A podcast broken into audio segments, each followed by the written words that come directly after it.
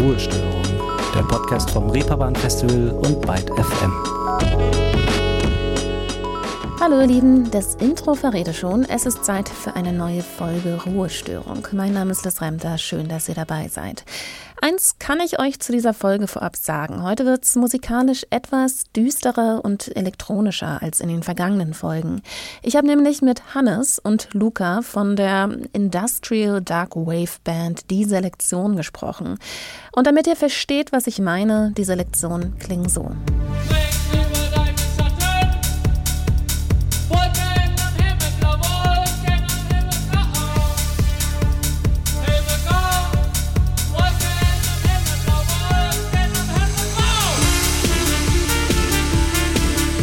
Steine auf dein Haupt, ein Song aus 2011 und damit aus den Anfängen von Die Selektion. Vielleicht ist es euch hier schon aufgefallen, zu ihrem besonderen Stilmerkmal gehört auch der eher genre-untypische Einsatz einer Trompete, für die Hannes verantwortlich ist. Bevor wir aber etwas tiefer in ihre Bandgeschichte einsteigen, stellen Luca und Hannes sich und die Band erstmal kurz vor. Guten Tag, ich bin Luca von Die Selektion. Ich singe und äh, störe hier und da auch noch was Musikalisches bei. Äh, ich bin Hannes Rief, ich bin Trompeter und Produzent bei dieser Lektion und Gründungsmitglied natürlich auch, so wie wir beide. Äh, bei uns fehlt noch Samuel Savenberg, der äh, auch mitproduziert und früher auch mit uns live performt hat, jetzt aber noch im Studio dabei ist und seit diesem beziehungsweise letztem Jahr wieder einem weiteren Ehrenmitglied, und zwar Max Rieger, mit dem wir die Band damals gegründet haben und der mit uns unser jetzt erscheinendes Album produziert hat und genau, ab jetzt wieder mit uns äh, am Start ist, was die Produktion angeht. Max Rieger könntet ihr schon aus einer früheren Ruhestörung-Folge kennen, in der er zu Gast war. Max Rieger ist nämlich auch solo als All diese Gewalt bekannt oder auch als Teil der Band Die Nerven. Produzierte aber auch für Casper, Drangsal oder auch Ilgen Nur zum Beispiel. Zu Max Rieger im Detail also mehr in der Folge aus Januar 2021. Zurück zu Die Selektion. Gegründet haben Luca, Hannes und Max die Band 2010. Wir setzen aber noch etwas eher an, bevor es die Selektion überhaupt gab. Aufgewachsen sind die drei im Stuttgarter Raum. Dort haben sie damals auch angefangen, ihren düsteren elektronischen Sound zu entwickeln. Da stelle ich mir aber die Frage, mit was sie eigentlich musikalisch aufgewachsen sind. Mit etwas ähnlichem, düsteren, elektronischen oder vielleicht auch mit etwas ganz anderem. Ähm, also ich weiß aus Erzählungen von meiner Familie, dass ich auf jeden Fall schon immer sehr sehr stark auf Musik reagiert habe, so im Guten natürlich. Und klar ist man oder war auch ich durch äh, die Musik, die meine Eltern gehört haben, inspiriert, beziehungsweise hat einfach viel Kontakt damit. Es war, hm, die sind noch ein ne, bisschen älter als Lukas Eltern, deswegen, was die viel gehört haben, es kommt eher so ein bisschen aus so Kraut, aus der krautrockigen Ecke, Umweltbewegungen und solche Sachen. Ähm, ja, und später, ich habe einen größeren Bruder, da kam ich um Hip-Hop einfach nicht drum rum. Auch da sehr viel äh, Kontaktpunkte mit gehabt. Also das sind die Erfahrungen aus frühen, frühen Jahren. Bei mir war es so eine Mischung aus ähm, einfach so Indie-Sachen, die man damals halt mitbekommen hat, auch um Last FM rum, Indie und auch als diese ganzen so UK-Sachen, Claxons und so aufkamen, was eher Elektronik und Indie verbunden hat. Das fand ich immer spannend. Das gemischt mit der Plattensammlung meines Vaters, die sehr äh, 80er New Wave, Dark Wave, Synthpop mäßig war. Genau, ich glaube, das waren so die beiden Haupteinflüsse und ich denke, das lässt sich auch in dieser Lektion so ein bisschen äh, heraushören. Vielleicht hat zur 80er New Wave, Dark Wave, Synthpop Plattensammlung ja auch The Normal gehört, das Musikprojekt von Daniel Miller, der auch Gründer des Labels Mute Records ist und Produzent von Bands wie Deepish Mode, Erasure, Wire oder Duff. The handbrake penetrates your thigh. Quick, let's make love before you die. On warm, leatherette. On warm, leatherette. Den Einfluss aus dieser Zeit kann man bei dieser Lektion jedenfalls deutlich raushören. Irgendwann muss es ja dann aber auch den Impuls gegeben haben, selbst Musik zu machen. Luca und Hannes sind zusammen aufgewachsen und sind auch zusammen zur Schule gegangen, kennen sich also schon sehr lange. Während Luca singt und Texte schreibt, spielt Hannes Trompete und produziert. Wann kam es also bei den beiden dazu, dass sie selbst auch Musik machen wollten und nicht nur hören? Luca hat darauf eine sehr klare Antwort. Das kann ich ganz genau festlegen. Und zwar, als ich die Band Die Die Die aus Neuseeland, eine Postpunk-Band, äh, im Support von der Band The Wombats gesehen habe in Stuttgart und von der Bühnenshow des Sängers und allen Bewegungen und so so beeindruckt war, da war ich so 14 ungefähr, da musste mein Vater mit mir aufs Konzert gehen. Ähm, da war für mich klar, dass ich auch Musik machen will oder Musik so machen will, dass es zu Live-Performances kommt. An dieser Stelle ein kurzer Halt und wir checken einmal, wie diese für Luca sehr inspirierende neuseeländische Band Die Die Die klingt. Ein Song aus 2005, Out of the Blue.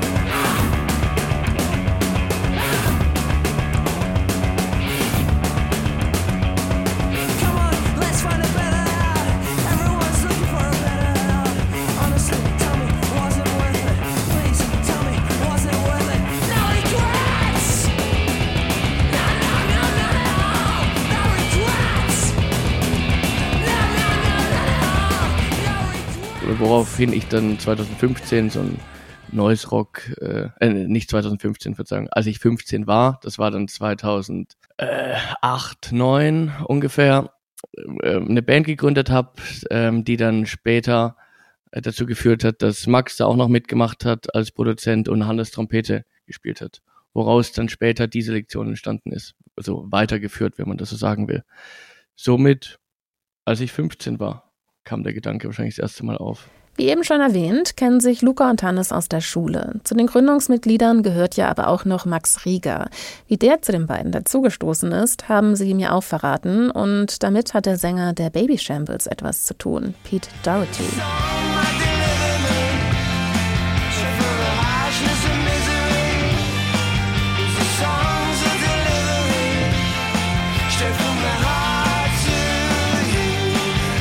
über Last.fm. Und zwar haben wir uns äh, in, den, in den Kommentarspalten äh, des Pete Doherty Accounts kennengelernt. genau, da hatten wir uns kennen, da hatten, hatten wir uns gefunden, Max und ich, und dann unsere Last.fm Profile gegenseitig geprüft und damals konnte man ja die, ähm, äh, die, die Überschneidungen sehen, also wie viel musikalische es wurde in Prozent angezeigt. Und ich hatte selten so eine hohe Überschneidung mit jemand musikalisch, also mit den Acts, die man, die man hört. Und dann gesehen, dass wir auch noch aus demselben, äh, aus derselben Umgebung kommen. Er aus dem Umland von Esslingen, also hinter Stuttgart. Ich aus dem Umland von äh, Stuttgart, in, aber wir sind in eine andere Richtung, Richtung Stuttgart Nord eher. Dann haben wir uns getroffen auf ähm, einem Konzert seiner alten Band. Das war so Indie, Indie-Rock und dann ziemlich schnell entschlossen, dass wir gemeinsam Musik machen wollen. Somit hat er dann bei meiner vorherigen Band ein bisschen mitproduziert und mir da geholfen. Und äh, dann kamen wir irgendwann an den Punkt, wo wir entschlossen haben, meine vorherige Band sein zu lassen und mit Hannes die Sektion zu gründen. Was dann 2010, Ende 2010, Anfang 2011 entstanden ist. Ich brenne, ich brenne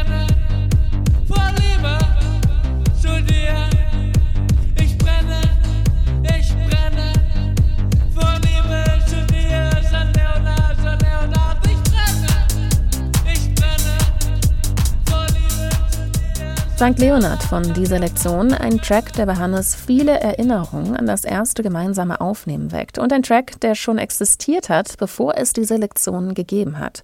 Aufgenommen wurde er damals nämlich für das Vorgängerprojekt Luca. Es waren tatsächlich die ersten Aufnahmen, die aber noch zu dem angesprochenen Post-Punk-Noise-Rock-Projekt Luca gehört haben nämlich äh, auch bis heute eigentlich einen Hit St. Leonard, der später ein Selektionssong auch wurde. Ja, der wurde für Luca ursprünglich bei Max in seinem damaligen WG-Zimmer aufgenommen. Sehr spannendes Setup, es war ganz toll. Und das werde ich nie vergessen. Da haben wir, glaube ich, Stimme und Trompete zu dem Song aufgenommen. Mit, ja, ich glaube, ich habe da zum ersten Mal gesehen, wie, wie, wie Musik aufgenommen wird. Und zum allerersten Mal wurde auch meine, die, die Audiospur einer Trompete kommentiert sehr, sehr, sehr gut in Erinnerung behalten. Also man, man muss sagen, das war äh, zu, zu der Band davor die ersten Selektionaufnahmen. Haben wir dazu Erinnerungen? Mhm. Die fanden immer im Komma Esslingen statt, ein äh, Kulturzentrum, wo ähm, wir uns einen Proberaum hatten. ein Haus, mit dem wir immer noch sehr verbunden sind, was uns und viele andere Künstler, Künstlerinnen in der Umgebung sehr gefördert hat und uns verschiedene Möglichkeiten und Ressourcen zur Verfügung gestellt hat. Also als Aufnahmematerial, Proberäume, Equipment, ein offenes, volles Getränkelager.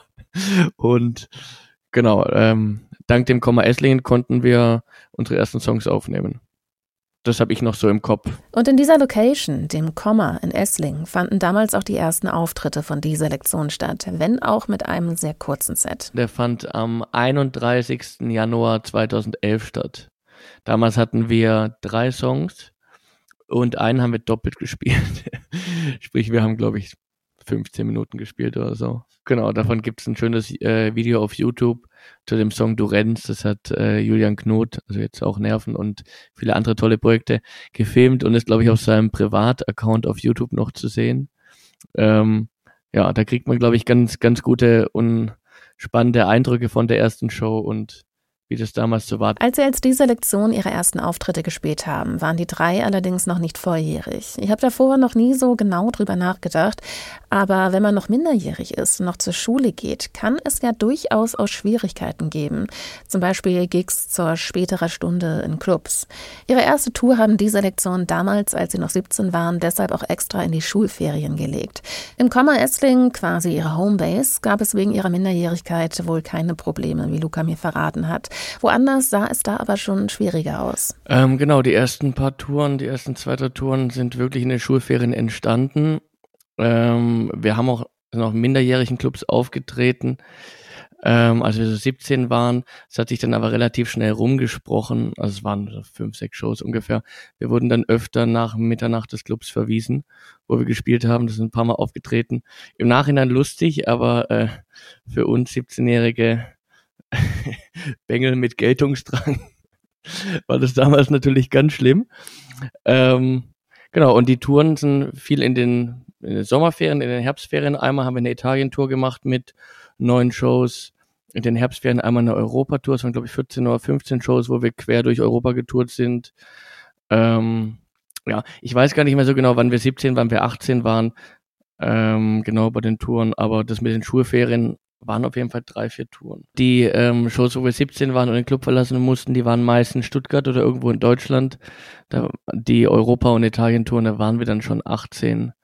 Genau. Und es hat sich eben so ein bisschen rumgesprochen. Ich meine, dass wir angefangen haben mit dieser Sektion, das alles in so eine gewisse Szene und äh, Kerbe geschlagen, die europaweit sehr gut vernetzt war. Also die so Dark Wave, Synthpop, Goth äh. Und da haben die Veranstalter sich viel gekannt und da hat man untereinander auch viel miteinander gesprochen. Weswegen, glaube ich, ziemlich schnell klar war, diese Lektion, das sind die Teen Golf Boys die, die müssen raus nach Mitternacht. Ein besonderer Ort, zu dem diese Lektionen bis heute eine Verbindung haben und auch immer wieder zurückkehren, ist das Komma Esslingen. Haben Sie eben auch schon mal erwähnt. Esslingen, eine Kreisstadt nähe Stuttgart mit rund 95.000 EinwohnerInnen. Da fragt man sich doch, warum dieser Ort für die Band zu ihrem Angelpunkt wurde, wenn eine Großstadt wie Stuttgart in unmittelbarer Nähe ist. Da hatten wir, glaube ich, ziemlich viel Glück, weil zu dem Zeitpunkt auch nicht sonderlich viel passiert ist in Stuttgart. Also gut, das klingt jetzt sehr äh, einseitig, es ist mit Sicherheit viel passiert, aber nichts, was irgendwie ähm, nichts Vergleichbares wie das, was wir damals gemacht haben, auf jeden Fall. Ähm, weswegen wir in ziemlich kurzer Zeit eigentlich so alle relevanten Clubs in Stuttgart gespielt haben. Und ähm, das Komma als seines ähm, war mir schon davor bekannt äh, zu der Band, die ich, die ich davor hatte. Und ich habe mit der Band davor schon dort geprobt und ähm, ja, war mit dem Haus sehr, sehr eng verbunden und bin es immer noch. Und deswegen war es eine natürliche Entscheidung, als wir die Sektion gegründet haben, ähm, dass es dort geschieht und dass wir dort aufnehmen und proben. Ich meine, es war für uns alle so ein Stück dahin, von da, wo Hannes und ich gewohnt haben, musste man da immer so eine Stunde hinfahren. Aber es war einfach, es gab keinen vergleichbaren Ort, der uns so warm empfangen hat und wo wir einfach machen konnten, was wir wollen. Und hier ist der Schlüssel. Viel Spaß, Jungs. Räumt bitte danach wieder auf. Äh, ja, also man hat uns da volle Freiheiten gelassen. Vielen Dank nochmal an Jörg Freitag an dieser Stelle. Wir nutzen Podcast jetzt auch für Shoutouts. Jörg Freitag, Esslingen, vielen Dank. Muss man ja auch mal sagen und Dankbarkeit zeigen. Und auch wenn in der Stuttgarter Szene damals zumindest im musikalischen Kosmos für diese Lektion nicht viel Spannendes passiert ist, sieht das heute anders aus. Und es gibt einige spannende Acts, die sich in einer ähnlichen Sparte ansiedeln wie diese Lektion. Ja, ich verfolge die Stuttgarter Szene noch sehr aktiv. Da sind in den letzten 10, 12 Jahren wunderbare Acts hervorgekommen. Äh, federführend Edwin Rosen natürlich, der einiges bewegt hat und immer noch tut und auch weiterhin tun wird. Sonst aber viele andere spannende Acts, Flawless Issues noch oder auch ein paar Jahre zurück Levin Goes Lightly, der ja auch schon länger dabei ist. Ähm, Nerven natürlich, alles andere, was äh, Max damals in Stuttgart noch gemacht hat. Und sonst Edward Hunt, auch ein spannender Künstler aus, der, aus dem Komma-Umfeld. Ja, das, da ist viel passiert. Ich meine, wir sind früh weggegangen aus Stuttgart, sind aber öfter noch zum Komma zurückgekehrt. Das zweite Sektionalbum 2017 wurde auch dort aufgenommen. Wir hatten da öfter Tourproben gemacht und ja, das offene Ohr hat sich auf jeden Fall, ähm, das gefehlt hat, ist auf jeden Fall jetzt da, würde ich sagen.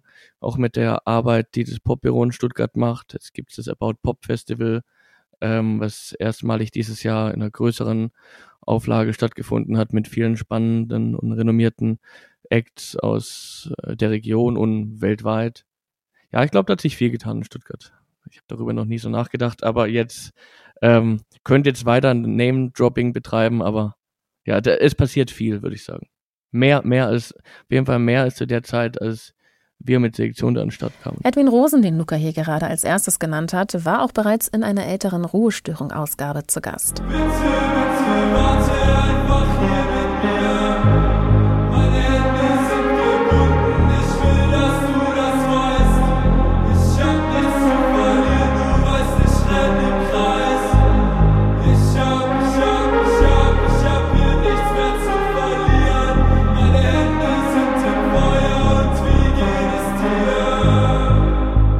Die Sterne von Edwin Rosen. Edwin Rosen hat sich in den vergangenen drei Jahren einen Namen gemacht und gehört zu den MusikerInnen, die in dieser Zeit die sogenannte neue, neue deutsche Welle mit eingeführt haben. Kühle, 80er inspirierte Synthesizer-Beats, melancholische Melodien mit deutschen Texten, um es simpel zu halten. Edwin hatte uns damals in der Folge schon verraten, dass diese Lektionen zu den Bands gehört haben, die ihn nicht nur persönlich in seinem Musikgeschmack angesprochen haben, sondern ihm auch dazu inspiriert haben, dunklere, düstere Musik zu machen. Und mittlerweile sind sie auch miteinander verbunden, haben Konzerte zusammengespielt und Luca gehört auch zum Management von Edwin Rosen. Aber wie haben sie sich überhaupt kennengelernt? Klar, Edwin kommt aus Stuttgart, da liegt die Vermutung recht nahe, dass sie sich in der gleichen Szene bewegt haben haben. Aber wie war das genau? Ich habe Edwin kennengelernt oder äh, um, um auf die Frage zurückzukommen, Edwin kam auf uns, weil er oft im Komma zu Gast war bei Konzerten, die ich veranstaltet habe dort. Ich habe damals um den Dreh, um, um also so, bevor Edwin angefangen hat, ähm, selber Musik zu machen, ziemlich viele Konzerte veranstaltet im Komma und Edwin war öfter auf den Shows und kam dann immer sehr früh und blieb sehr lang. Wir haben dann öfter auch miteinander gequatscht und so haben wir ihn kennengelernt. Er war noch auf, auf Selektionsshows, auch im, in verschiedenen anderen Clubs in Stuttgart. Und mir war dieser äh, sehr große äh, Mann mit den äh, schönen Haaren auf jeden Fall ist immer direkt ins Auge gefallen. Und wir hatten dann öfter flüchtigen Kontakt vor Ort bei den Konzerten, auf denen er war. Genau, und dann hat er äh, mir leichter Kälter geschickt und dann kam alles andere. Wie ich äh, leichter Kälter das erste Mal gehört habe, der wurde mir von FreundInnen äh, an, ange, ja, zugetragen äh, oder wurde geschickt oder jemand hat es gepostet, den Song. Irgendwie so war das. Also es schon, also als der rauskam, keine Ahnung, wie lange das her ist. Äh, fünf, fünf Jahre? Zweieinhalb. Okay.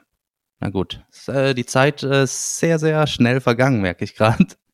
Es fühlt sich ewig lang her an vor. Ähm, genau, da hatte ich noch gar keine Ahnung. Ich wusste irgendwie, Nee, da wusste ich gar nicht, dass Edwin ein Riesenfan von uns ist. Das habe ich erst viel, viel später erfahren, habe ich dann natürlich riesig gefreut. Ich kannte nur diesen, nur den Song, hatte kein Gesicht dat, äh, dazu, fand's ganz toll, habe das gar nicht weiter hinterfragt, weil, ja, und alles andere habe ich später erst erfahren, wo ich natürlich sehr, sehr froh drüber war. Und deine Lippen sind lila.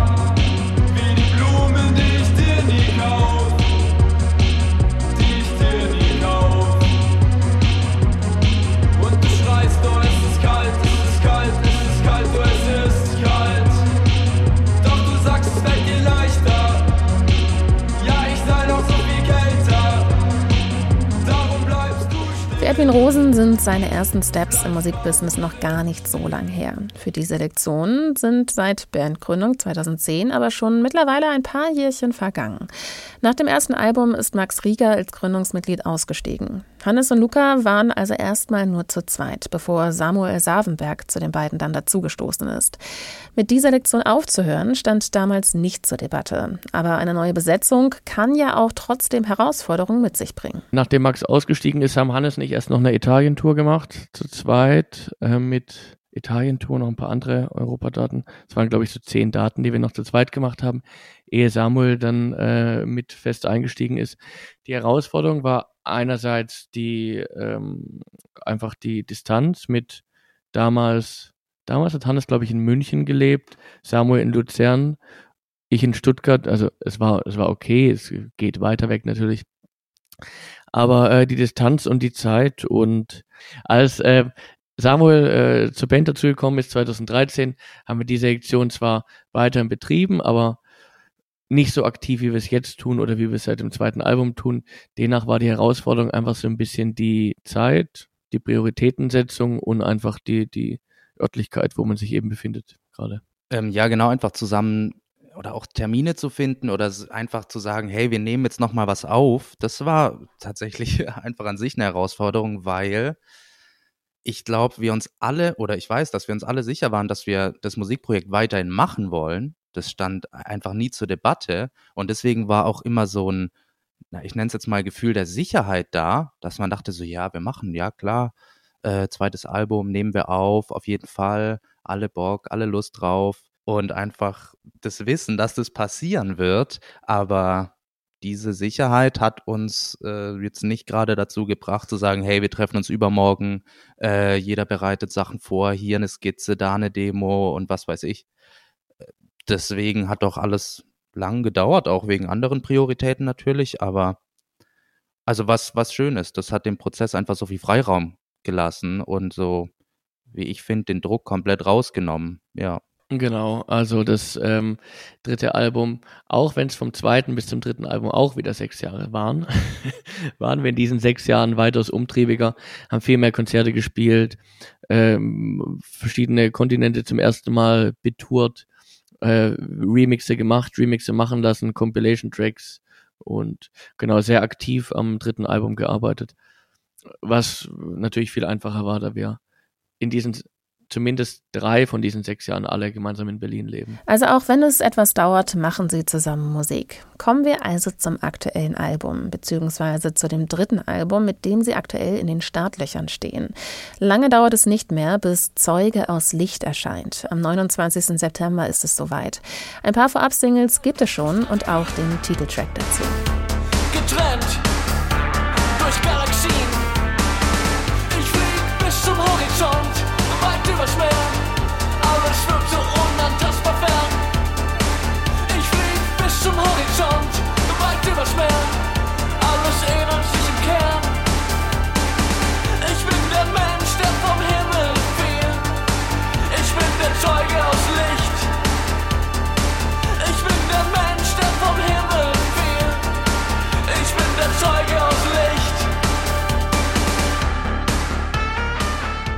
Als ich mir das Artwork dieser Single und auch des Albums angeschaut habe, war ich zuerst etwas verwundert. Ich habe euch ja eben schon erzählt, dass Max Rieger nach dem ersten Album ausgestiegen ist und Samuel Savenberg hinzugekommen ist.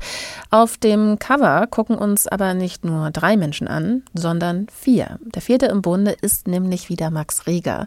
Nach zwölf Jahren kommen nun also alle Bandmitglieder zum ersten Mal im Studio zusammen.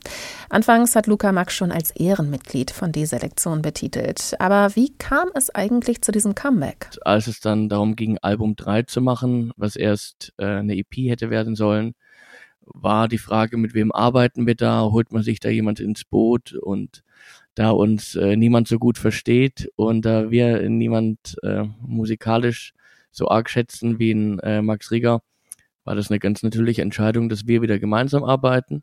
Und es war erst sporadisch auf ein paar Wochenenden ausgelegt, wo ein Release hätte entstehen sollen, bis man irgendwann an einen Punkt kam, ähm, wo wir uns dafür entschieden haben, dass aus der EP ein drittes Album wird und ähm, wo wir dann einfach gesagt haben, wir arbeiten jetzt so lange dran, wie es eben braucht. Und genau, so war das ein ziemlich fließender Prozess, glaube ich. Man muss dazu sagen, als wir die EP angefangen haben zu erarbeiten, haben wir noch in drei Städten gewohnt. Karlsruhe, Frankfurt und Luzern. Ähm, und sind dann immer nach Berlin gefahren zu Max im Studio, was den ganzen Prozess natürlich ein bisschen erschwert hat und in die Länge gezogen. Jetzt wohnen wir alle drei beziehungsweise vier äh, in Berlin seit äh, längerer Zeit.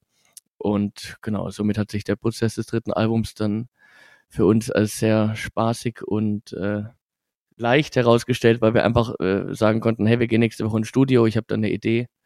Und genau so konnten wir weiterarbeiten.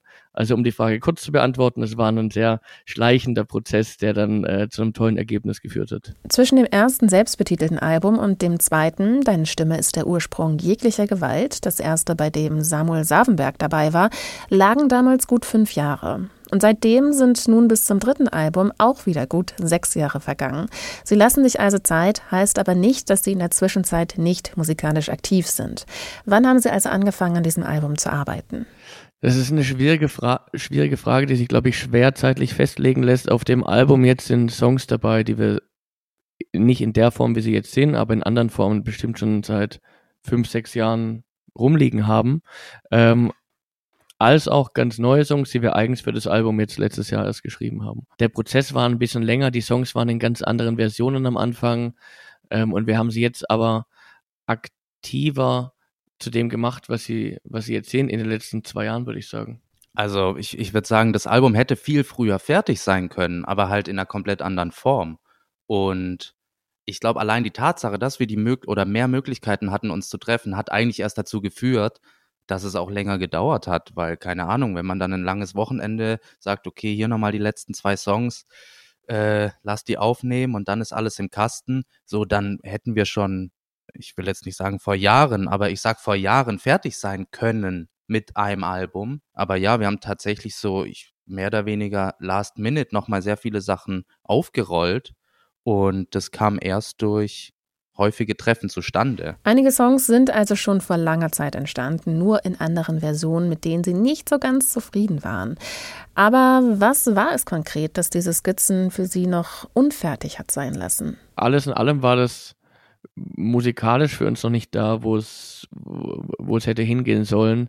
Für uns war immer wichtig und ist mit dem dritten Album sehr wichtig geworden, dass irgendwie so eine musikalische Weiterentwicklung irgendwie aufzeigbar ist. Und ich, ist natürlich schwierig, das jetzt zu sagen, weil ich da sehr nah dran bin. Aber ich glaube, vom ersten zum zweiten zum dritten Album ist auf jeden Fall eine musikalische Weiterentwicklung zu hören. Ähm, es gibt natürlich auch ein paar Fans, die äh, lamentieren und sagen, warum klingt es nicht mehr so rau und äh, DIY punkig wie beim ersten Album. Aber im Grunde machen wir das hier für uns an erster Stelle. Deshalb hat man sich auch immer Zeit gelassen und sich von außen keinen kein, kein Druck machen lassen, weil was, was wir machen mit dieser Sektion ist am Ende einfach für uns die, die, das schönste Hobby, wenn man das so sagen kann. Also, nein, Hobby wird dem nicht gerecht. Ist auf jeden Fall die, die, die schönste Nebensache der Welt, die wir hier machen mit dieser Sektion. Und man hat sich einfach die Zeit gelassen, die es gebraucht hat. Wir haben auch, als wir mit Max im Studio waren und uns getroffen haben, dem Ganzen keinen zeitlichen Rahmen gesetzt. Wir haben gesagt, wir arbeiten so lange daran, bis wir das Gefühl haben, bis wir an den Punkt kommen, gemeinsam, okay, jetzt sind wir fertig. Wir hatten noch weitere Songs, die es nicht aufs Album geschafft haben, an denen man auch noch äh, gearbeitet hat, die man vielleicht an anderer Stelle nochmal auf oder ausrollt, wie auch immer. Ähm, genau, aber der Punkt, an dem wir entschieden haben, dass es fertig ist, der kam ganz natürlich und ja, das, den, der, den haben wir nicht terminiert auf jeden Fall. Und das ist, glaube ich, auch das, was für uns das so, ähm, so schön macht und warum wir, glaube ich, am Endeffekt so zufrieden sind damit, weil Hätte das Ganze jetzt noch mal länger gebraucht, würden wir jetzt immer noch dran arbeiten. Und diese musikalische Weiterentwicklung kann man auch schon in den ersten Singles hören. Die neueste von ihnen heißt Drei Gesichter. Und diese kommt wohl dem am nächsten, was man bei dieser Lektion als Pop beschreiben könnte, wenn es auch allgemeinhin natürlich kein Pop ist. Wir persönlich finden, dass dieses Album das und besonders dieser Track das äh, Anführungszeichen poppigste ist, was wir jemals gemacht haben. Ähm, das ist natürlich Definitionssache und unsere Musik ist natürlich bei weitem nach wie vor keine Popmusik. Aber wenn man diesen Song vergleicht mit äh, Songs des ersten Albums, Muskelberg oder St. Leonard oder Durenz oder Songs des zweiten Albums, Unter die Haut, oder Brennende Brücken, dann ist dieser Song auf jeden Fall einer, der für uns am ehesten mit klassischen Pop-Stilmitteln spielt und diese anwendet, sei es jetzt vom Songwriting her, dass man einfach strukturell rangeht, ähm, Strophe, Refrain, Strophe, Refrain, C-Teil, Refrain, Refrain, also eine klassische Popstruktur. Sowas haben wir bisher seltener gemacht. Da hat öfter die Trompete den ähm, Refrain-Teil übernommen oder so die Refrain-Melodie. Also hatten wir oft instrumentale Refrains und der Gesang hatte einfach seine verschiedenen Blöcke. Wohingegen dieses Album ja popstruktureller an die Songs rangeht. Nicht alle auf jeden Fall, aber ja, es ist, ein, es ist einfacher strukturierbar und ich glaube, das war so unsere Definition von Pop.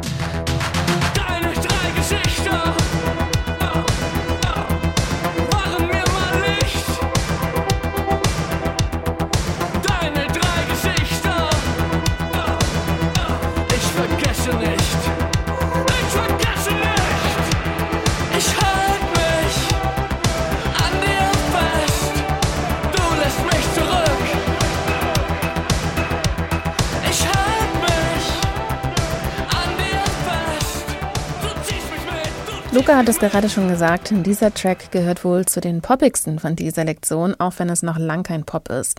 Besonders wenn man ihn mit früheren Songs von dieser Lektion vergleicht, wie zum Beispiel Luca es gerade vorgeschlagen hat, Du rennst, ein Track aus ihrem Debütalbum. So schnell du kannst, so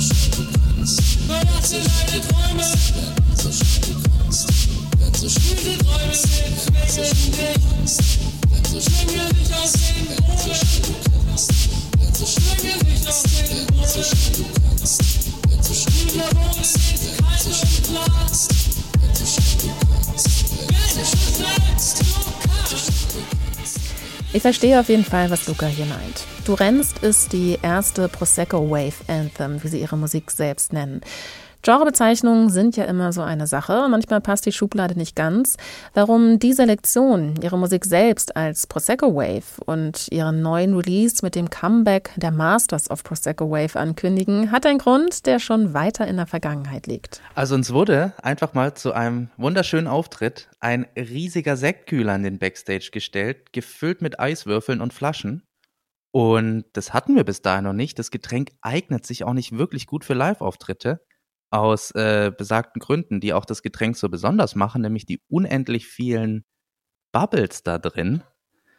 Ähm, aber irgendwie fanden wir das so toll, weil wir auch, ja, das fanden wir so gut, dass wir das weiterhin haben wollten. Und dann kam das eine zum andere. Prosecco toll, Wave toll. Und wir wurden schon oft gefragt, was, was unsere, was das Genre ist, wo wir uns einordnen, hier und da. Das ist ja eh mal eine schwierige Frage. Ähm, und so haben wir einfach irgendwann mal damit angefangen, einfach zwei Sachen, die wir sehr, sehr, sehr mögen, einfach zu, zu kombinieren und das als Antwort zu geben. Wir sind bis heute dem Prosecco treu. Äh, das besagte Konzert, was Hannes gerade ansprach, war 2015 in Russland, Moskau. Und ähm, da haben wir die Prosecco-Flasche mit auf die Bühne genommen und haben dann die Korken äh, fliegen lassen und haben den Prosecco, wir hatten also fünf oder sechs Flaschen auf der Bühne und haben das dann dem Publikum rumgegeben. Und, und das kam einfach sehr gut an, hat uns viel Spaß gemacht. Und wie Hannes meinte, ab dann haben wir das übernommen und steht fest auf der ähm, auf dem Rider drauf, dass wir das gestellt haben wollen. Und es ist einfach essentieller Teil unserer Live-Show. Ist natürlich mit den Bubbles schwierig beim Singen und Trompete spielen, aber wir haben da mittlerweile verschiedene luftzirkulierende Atmungen entwickelt.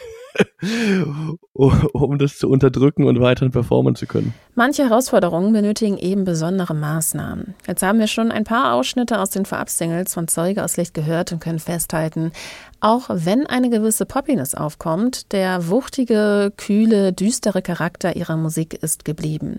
Früher hieß es bei dieser Lektion oft, dass sie erfolgreicher oder bekannter im Ausland sind. Vielleicht, weil sie viel im Ausland aufgetreten sind und ihr Genre damals hier noch sehr nischig war.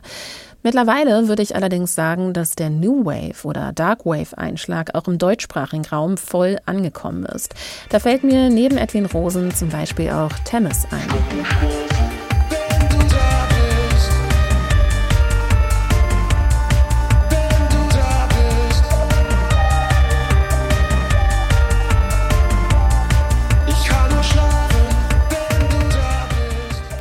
Oder auch der Musiker Nant.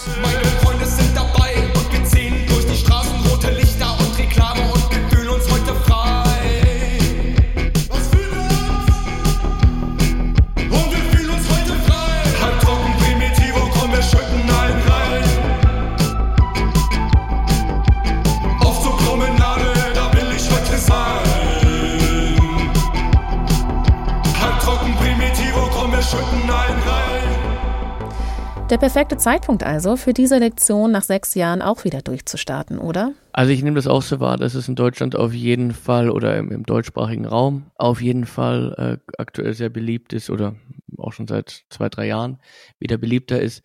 Äh, diese Aussage, dass wir im Ausland bekannter sind, die ist etwas älter. Ich meine, wir spielen nach wie vor sehr viel im Ausland. Als wir angefangen haben mit dieser Sektion, war das alles sehr nischig in einer gewissen äh, New Wave Post-Punk-Szene, die weltweit sehr vernetzt ist. Und so kam es zustande, dass wir als deutschsprachige Band mit damals nicht mal zwei Jahren Bandhistorie von London, Mailand, Paris, Moskau, ähm, Amsterdam, Wien überall gespielt haben. Und das hat, glaube ich, ähm, ja, dazu geführt, dass wir so eine sehr, also von deutscher Seite betrachtet, sehr internationale Wahrnehmung haben. Und ich glaube, so rückblickend lässt sich sagen, dass wenn man sagen würde, so internationale Shows versus deutsche Shows, wir auf jeden Fall mehr im Ausland als in Deutschland gespielt haben. Also alle Länder umgreifend. Russland haben wir sehr viel getourt, da waren wir sechsmal, fünfmal, sechsmal. Auch große Touren mit äh, acht, neun, acht, neun Städten dran. Mexiko waren wir letztes Mal zum, äh, letztes Jahr zum ersten Mal, da haben wir neun Shows gespielt, gehen wir nächstes Jahr auch wieder hin. Ja, es ist, für uns ist es natürlich wunderschön, dass äh, so eine weltweite Wahrnehmung für unsere Musik in einer gewissen Nische stattfindet, obwohl wir Deutsch singen und das auch nicht ändern werden. Ähm, aber dazu nochmal auch, dass die Stimme oft als Instrument zu verstehen ist und es natürlich die Texte eine Aussage haben und, und, eine gewisse Bedeutung, aber dass auch jemand, der die Texte nicht versteht, ähm, mit der Musik was anfangen kann und die Emotionen spürt, die diese Musik transportieren soll. Und bleiben wir doch mal beim Text und der Stimme. Dafür ist nämlich bei dieser Lektion auch Luca zuständig. Wie man daran geht, da ist ja jeder sehr eigen und anders. Eine der neuesten Singles von dieser Lektion heißt Der Katalog. Ein Track mit sehr viel Interpretationsspielraum. Wir hören mal rein. Ein Katalog, umfangreich, ein Bürstier in seiner Pracht. Ein Katalog, so tränenlos, hat auch von mir Halt gemacht. Halt gemacht. Der Katalog liegt nun da und bietet sich uns an. Sich uns an. Der Katalog, der Katalog will zeigen, was er kann. Was er kann. Also, ich habe mein kleines Büchlein, wo ich schon Ideen drin habe, meistens. Und meistens entsteht ein Text einfach um einen Satz oder um ein Wort. Wir haben einen Song auf dem Album, das war die dritte Single, der heißt Der Katalog. Und äh, da wurde ich erst fragend angeschaut, als ich die Idee präsentiert habe, ich will einen Song um einen Katalog schreiben. Und ja, ich arbeite natürlich äh, immer stark mit Metaphern und lasse viel Interpretationsspielraum. Der Katalog ist natürlich kein Quelle-Katalog, der da liegt. Der Katalog ist natürlich etwas, in das viel reininterpretiert werden kann und einfach eine Sammlung an Ideen und Möglichkeiten und ähm, Verlockungen, nenne ich es jetzt mal. Genau, und oft komme ich dann mit einer Idee oder habe ein Wort oder einen Satz und darum bildet sich dann meist alles und das passiert oft unabhängig von der Musik. Also, es gibt natürlich auch teilweise Musik und dazu fällt mir dann direkt was ein, was ich singen will, aber oft habe ich einfach verschiedene Texte, die ich, die ich so schreibe und für mich schreibe und die passe ich dann der Musik an. Nachdem wir den Song produziert haben oder während wir den Song produzieren, ergänze ich noch eine Zeile und das ist oft so, oft ein Prozess, der zumindest jetzt beim dritten Album einfach sich so gefügt hat mit Genau, da wir sehr viel diskutieren, sehr viel gemeinsam da gesessen haben. Es war selten so, dass jeder seinen Part für sich gemacht hat im stillen Kämmerchen, sondern wir saßen einfach zu viert im Studioraum, haben sehr viel probiert, sehr viel geredet. Wie Hannes schon sagte, bei der Trompete sehr viel aufgenommen. Dadurch, dass wir elektronische Musik machen, wird da ja auch viel verfremdet. Trompete als auch Gesang mit verschiedenen Effekten. was dann auch mal einen ganz anderen Spielraum lässt und ähm, Möglichkeiten für verschiedene experimentelle Herangehensweise mit der Stimme lässt. Wir sehen die Stimme ja auch bei uns nicht so im zentralen Vordergrund. Die Stimme, würde ich sagen, hat bei uns eher einen instrumentalen Effekt. Ich bin immer wieder beeindruckt, mit was einer Textauswahl und Textsammlungen Luca ins Studio kommt und was, was dort zur Auswahl steht, womit gearbeitet werden kann. Und das ist immer das Spannende daran, dass es teilweise wie bei der Katalog eventuell diese sehr, sehr weit gefasste, aber sehr konkrete Idee gibt.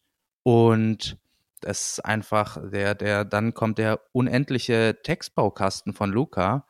Und also es macht sehr, sehr, sehr viel Spaß. Und ich, ja, bin immer wieder sehr, sehr begeistert von, von den Textsammlungen einfach.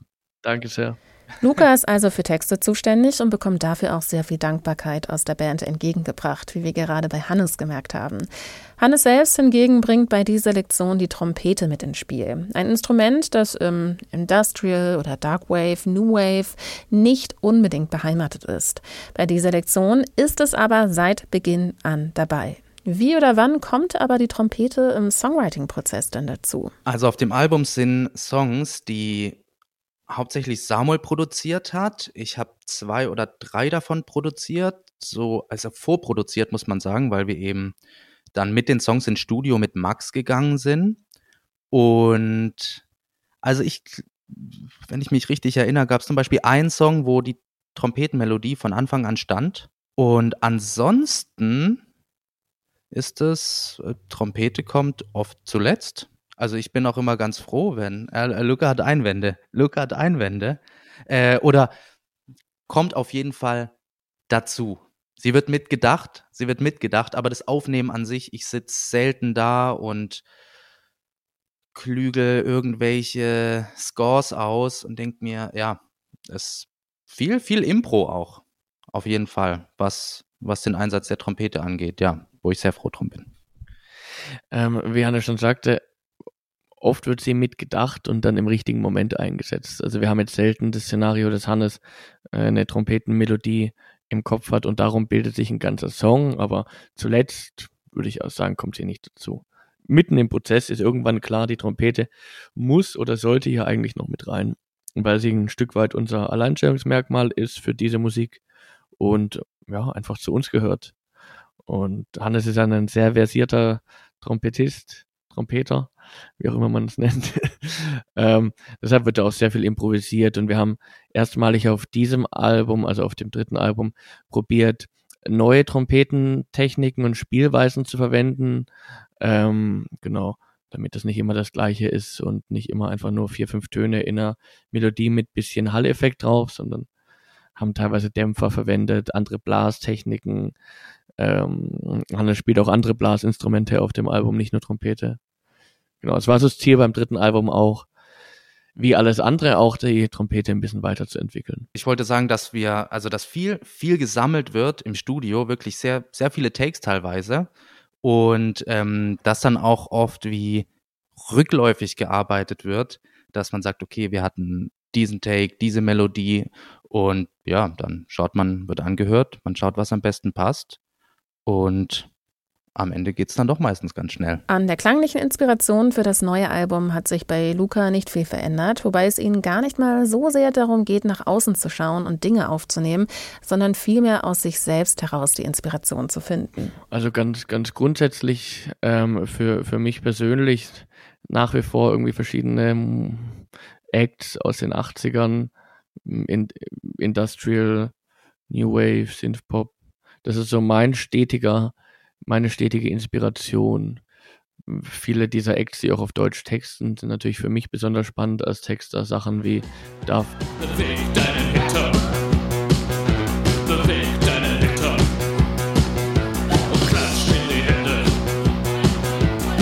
Sind Jesus Christus. Einstürze Neubauten. Auf einem Küchenhocker sitzt ein Irrer, der glaubt, alles, was er anfassen kann liegen im Schoß.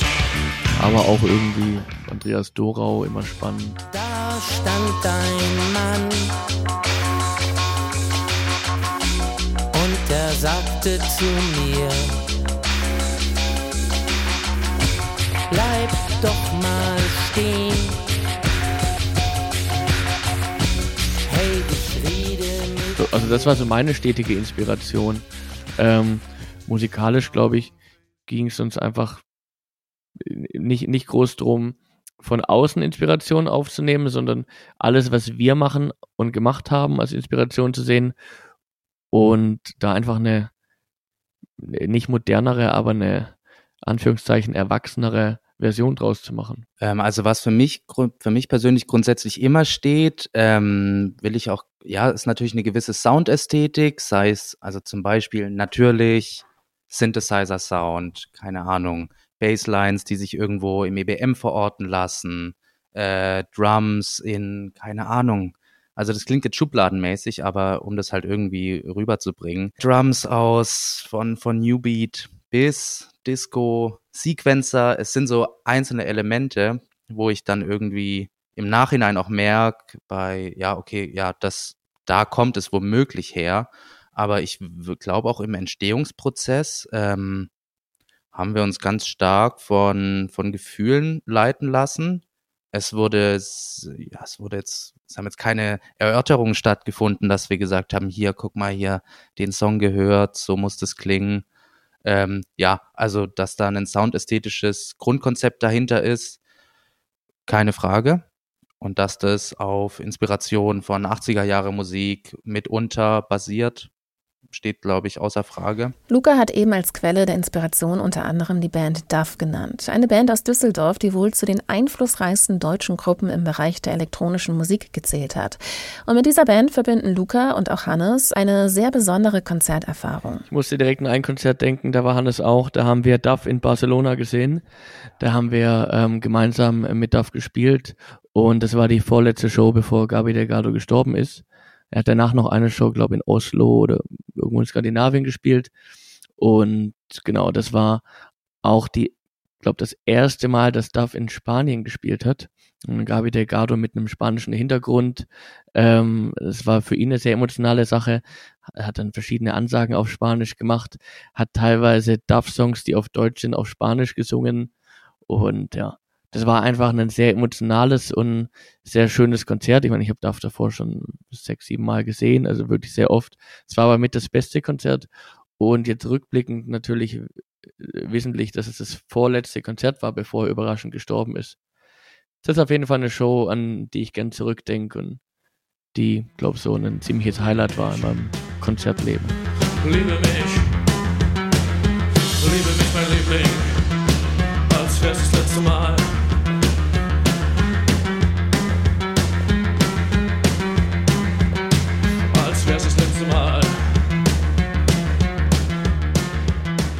Und zum Release ihres neuen Albums sind diese Lektionen auch bald wieder live zu sehen und auf Tour.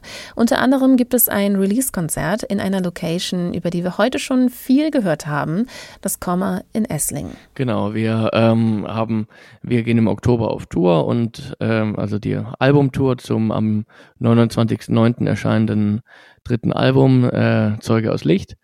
Und im Zuge dessen gibt es im Oktober eine europaweite Tour. Und wir haben unsere zwei Heimatstädte, Berlin und Esslingen slash Stuttgart, praktisch dazu erkoren, dass wir da äh, Release-Partys machen, wo das Album von vorne bis hinten ab, ähm, gespielt wird und wir das Line-Up drumherum noch so ein bisschen kuratieren mit befreundeten DJs und anderen Acts. Die äh, anderen Shows, die in Europa verteilt sind, werden auch schöne Shows, aber die, ähm, da wird das Album nicht ganz gespielt.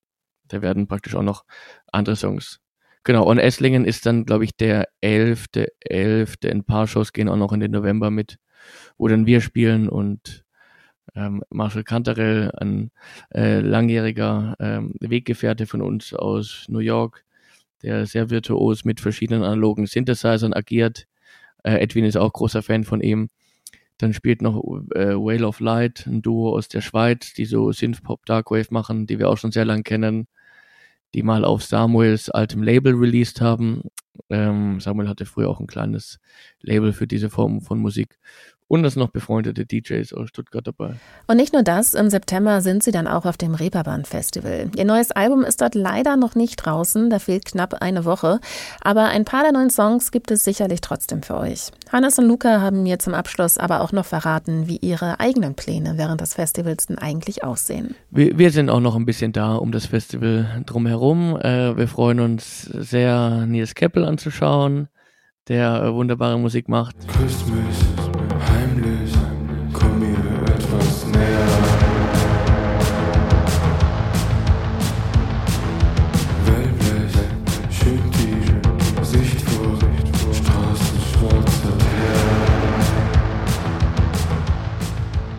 Sonst äh, schauen wir uns noch gerne Flawless Issues an, der auch ein ganz wunderbarer Künstler ist.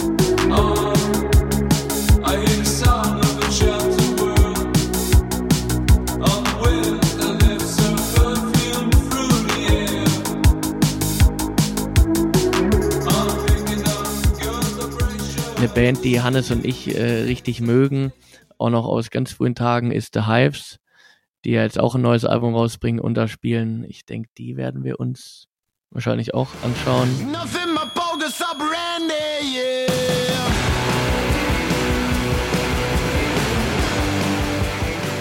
Milchbubis und die Bärchen oder umgekehrt. Ich bin ja, oder? Die spielen? Ähm, ja, da freue ich mich spontan, spontan drauf. Und natürlich das Wochenende dort noch zu verbringen. Das zu der Frage, ich denke auf jeden Fall, da sind viele Freundinnen und Freunde, Bekannte. Ähm, ich denke, da machen wir jetzt noch ein gutes Wochenende. Und da knüpfen wir doch direkt mal an. Es sind nämlich in den vergangenen Wochen noch einige Acts dazugekommen, die dafür sorgen, dass man sich zwischen dem 20. und 23. September eine gute Zeit auf dem Reeperbahn Festival machen kann. Ich habe hier mal einen kleinen Zusammenschnitt für euch. Da wäre zum Beispiel einer der bekannteren Namen Arlo Parks.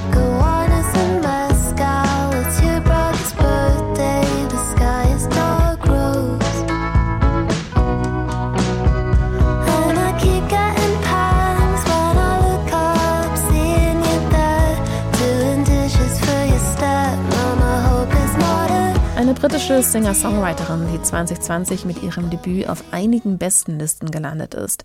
Mit dabei ist aber auch zum Beispiel Rapperin Ebo. Gib ihm, gib ihm, gib ihm, gib ihm wie Delivery Express. Und ich flex aus Reflex. Meine Ex ist fresh, deine Ex ist lash. Bezahl alles in Cash, das sind Racks on Racks on Racks. Mama, wir sind blessed, machen Tracks on Tracks on Tracks. Fahre durch die Straßen, 300 km/h. Kennex pumpen mich im Ara, Ara, Ara, Araber. Trippen.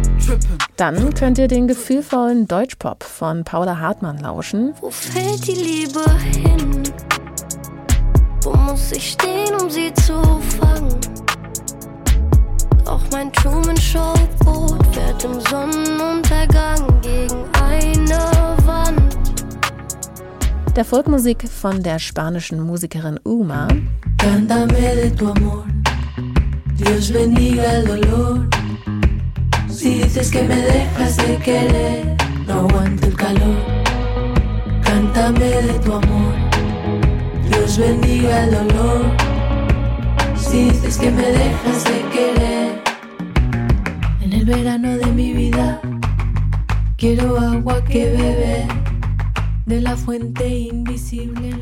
Oder auch der walisischen Singer-Songwriterin Gilly.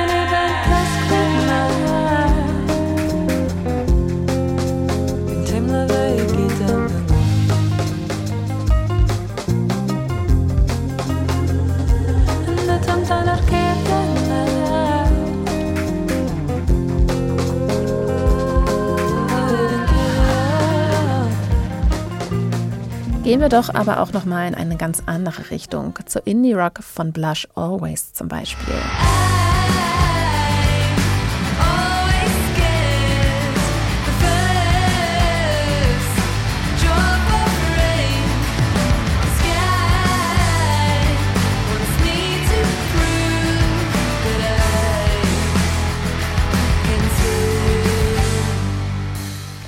Oder Deutschrap von Simba. Ich hab Ravani und Ketten aus Gold. Die Chick will zu mir, doch ich hab's nicht gewollt. Wir sippen um vier, Spanier, Franzacken. Trap Babys tanzen, ich komm mit Kanacken. Oder aber auch zu Funk aus Italien von Nuginea.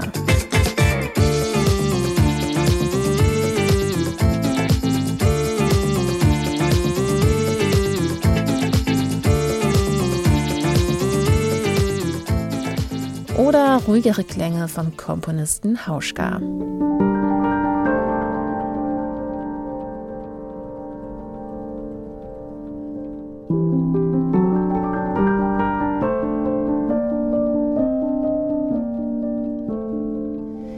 Ihr merkt, es ist einiges dabei. Wenn ihr mehr zum Line-Up des Reeperbahn Festivals erfahren wollt, dann schaut gerne auch auf der Website vorbei. Dort findet ihr mittlerweile auch den konkreten Timetable für die vier Festivaltage.